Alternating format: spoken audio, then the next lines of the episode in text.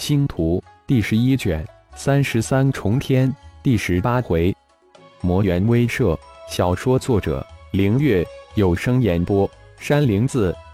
妖界万象界星光盟星光宗战神宗妖族弟子源源不断向乱象星大规模汇集。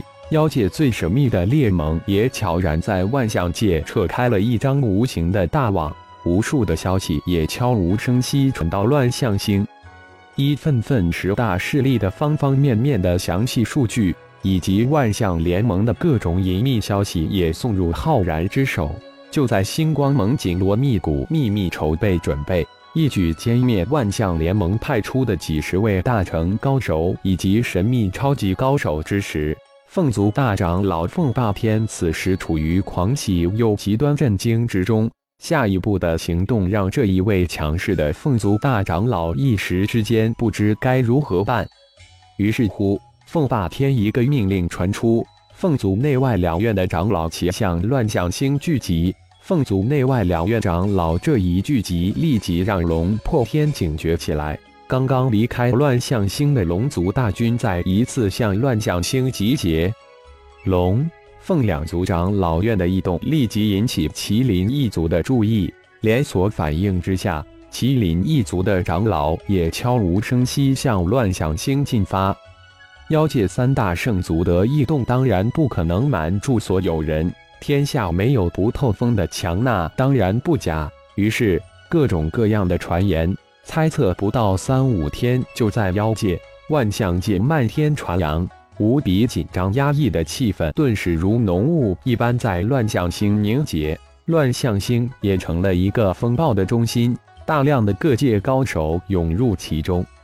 虽然乱象星新乱大陆的科魔城、金象城、百蒙城三大城六大势力都已离去，事实上新乱大陆已经处于星光盟的掌控之中。可是，除了科魔城完全处于星光盟的掌握之中外，金象城、百蒙城星光盟只是派出了少量的弟子进行日常事务的管理。可以说，现在金象城、百蒙城似乎处在无政府状态，但却不乱，也没人敢乱。就在金象城、百蒙城的四大势力撤离的第二天。星光盟虽然只派来区区数十个战神宗的弟子接管，但却带来了二尊杀神、一头战斗之时暴涨高达几十米的异兽。不巧，正好有人舍得大惊呼之，洪荒异众金刚神力魔猿。金刚神力魔猿轻松地撕碎了十数合体之境的不服管教之徒后，金像。百盟两城顿时比四大势力掌控之时好了数倍，区区数十人加上二头金刚神力魔猿，就将两城镇住。虽然每天的骚乱不断，但却是乱中有序，乱而不混。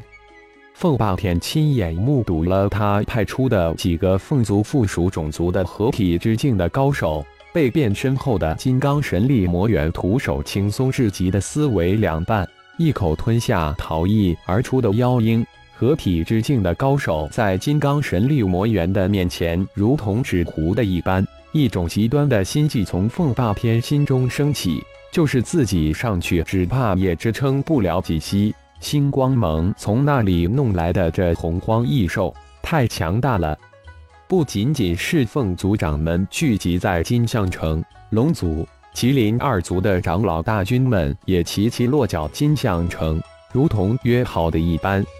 虽然离星光盟通告的时间还有几天，但星光盟十大乱象星势力的行动却都悄然暗自展开。浩然早在金乱大陆六大势力撤离的时候，就悄然在三城布置了三座相互连通的传送阵，每座城的二大势的占据的地方合二为一。自然就成了城主府。星光盟的弟子也悄然进驻，迅速的改造布置起来。凤舞刚从传送阵中跨出，金玄就赶了过来。师姑，您来了。金泉几步赶了过来，上前见礼。这位师姑短短的几个月，就在万象界闯下了偌大的威名，现在绝色红魔在万象界可是无人不知、无人不晓，鼎鼎大名。嗯，凤族、麒麟族、龙族长老大军齐集金象城有什么异动？凤舞不知父亲为什么独派自己过来，而且似乎言中藏有玄机。三大圣族的长老们倒是没什么异动，不知从那里冒出来的闹事的每天不断。我感觉他们似乎是在试探魔猿。师姑来的正好，您一出面，自然就能镇住这帮狂徒。金泉小小的拍了一下，就在这时。金玄的一个弟子飞奔而来，师尊，又有几个高手在城中闹事。金玄的弟子报告道：“见过师姑祖，不必多礼。”金玄带上魔元，我们去看看。凤舞吩咐道：“父亲真是神算，这些家伙果真不怕死，不过都将成为魔元的口粮，这也是父亲口中的以战养元吧。”金象城西区一处巨大的广场之中，九个合体之境的高手嚣张至极，大肆打砸抢，整个广场乱成了一团。远远的，龙族龙破天、凤族凤霸天、麒麟族的麒麟无敌三大大长老带着数十位长老也悄然赶了过来，静坐壁上观。星光盟的人来了，不知谁喊了一声。九个合体之境的高手顿时停了下来。救人的目的只不过引出星光盟以及那头神力魔猿，现在目的已经达到了，自然停下手脚。绝色红魔突然，无数的声音惊呼起来。金象城自二大势力撤走之后，星光盟只是派出了在万象界小有名气的金玄来。